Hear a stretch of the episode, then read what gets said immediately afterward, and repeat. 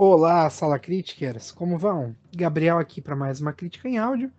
E dando continuidade ao nosso especial de filmes indicados ao Oscar, vou falar um pouquinho sobre Monk.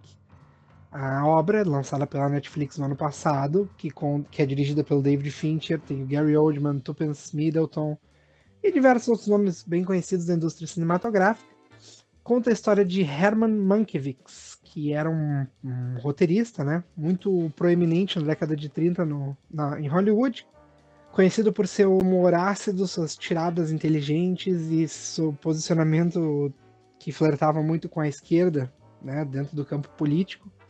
O Herman ele foi responsável pelo roteiro de Cidadão Kane, considerado uh, amplamente considerado, né, o melhor filme de todos os tempos. A gente associa muito o nome do Cidadão Kane ao Orson Welles, que né, ele foi à frente ali, recebeu os créditos todos, e o filme Monk nos explica por quê.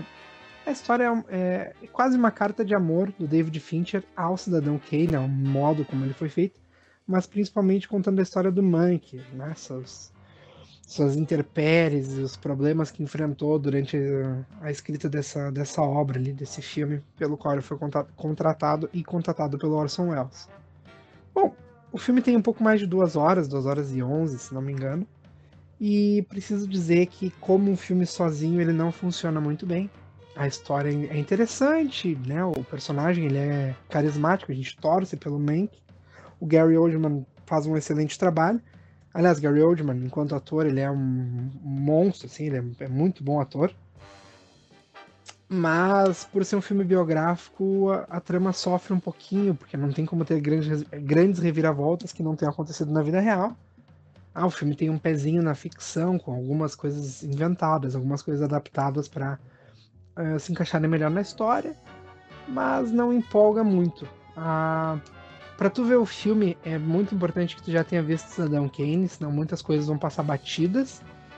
E é interessante tu ter um conhecimento do como é que eu posso explicar desse miolo ali, desse. Ter, ter, um conhecimento do contexto que era Hollywood nos anos 30, a MGM, a Warner, a mídia, como é que funcionava, a disputa política ali entre esquerda e direita, a ameaça do comunismo. Então, um conhecimento geopolítico e sociológico da história do cinema na década de 30 ajuda na hora de entender o filme.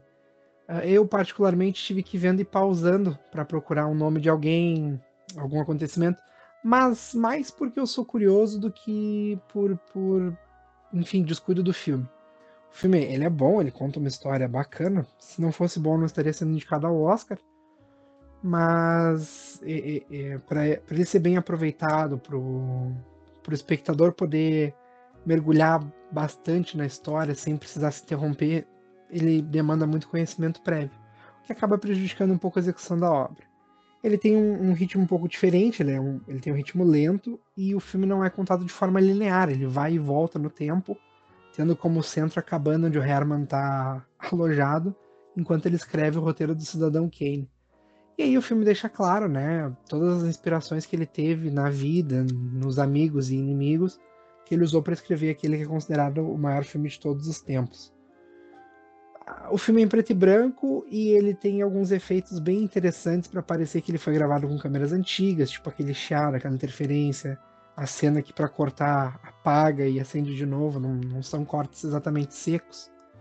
O que é bom. O David Fincher é um cara muito competente na, na direção e ele faz um bom trabalho, mas a história de Monkey não prende, assim, não empolga, não gera expectativa, não é como se a gente esperasse o que vai acontecer depois a gente simplesmente tem que sentar e acompanhar para ver como é que vai se, como é que será o desfecho dessa história, que é algo que aconteceu na vida real, então, né, não há muito espaço para surpresas, mas nem por isso deixa de ser menos menos atrativo. Para aqueles que gostam da história do cinema, aqueles que gostam dos anos dourados, né, de, de Hollywood, de, de estudar figuras importantes que às vezes não são tão destacadas uh, pessoas menos conhecidas, menos famosas, que acabaram tendo um grande impacto no cinema como a gente conhece hoje, é, é um, Monk é uma boa escolha. Mas para aquele que para as pessoas que querem um filme mais casual, alguma coisa que seja mais entretenimento, ars gratia artes, como diria o dono da MGM, Monk é, vai fazer a gente pensar.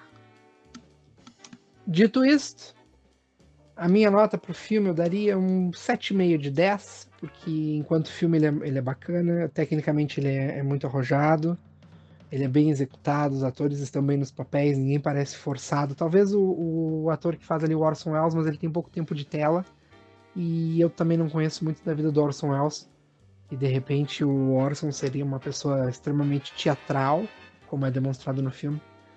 Então, na parte técnica o filme é impecável e enquanto história, para mim ele deixa um pouco a desejar, mas porque eu não procurava no, né, um, nesse filme, eu não esperava que ele fosse, que ele demandasse tanto conhecimento prévio para assistir.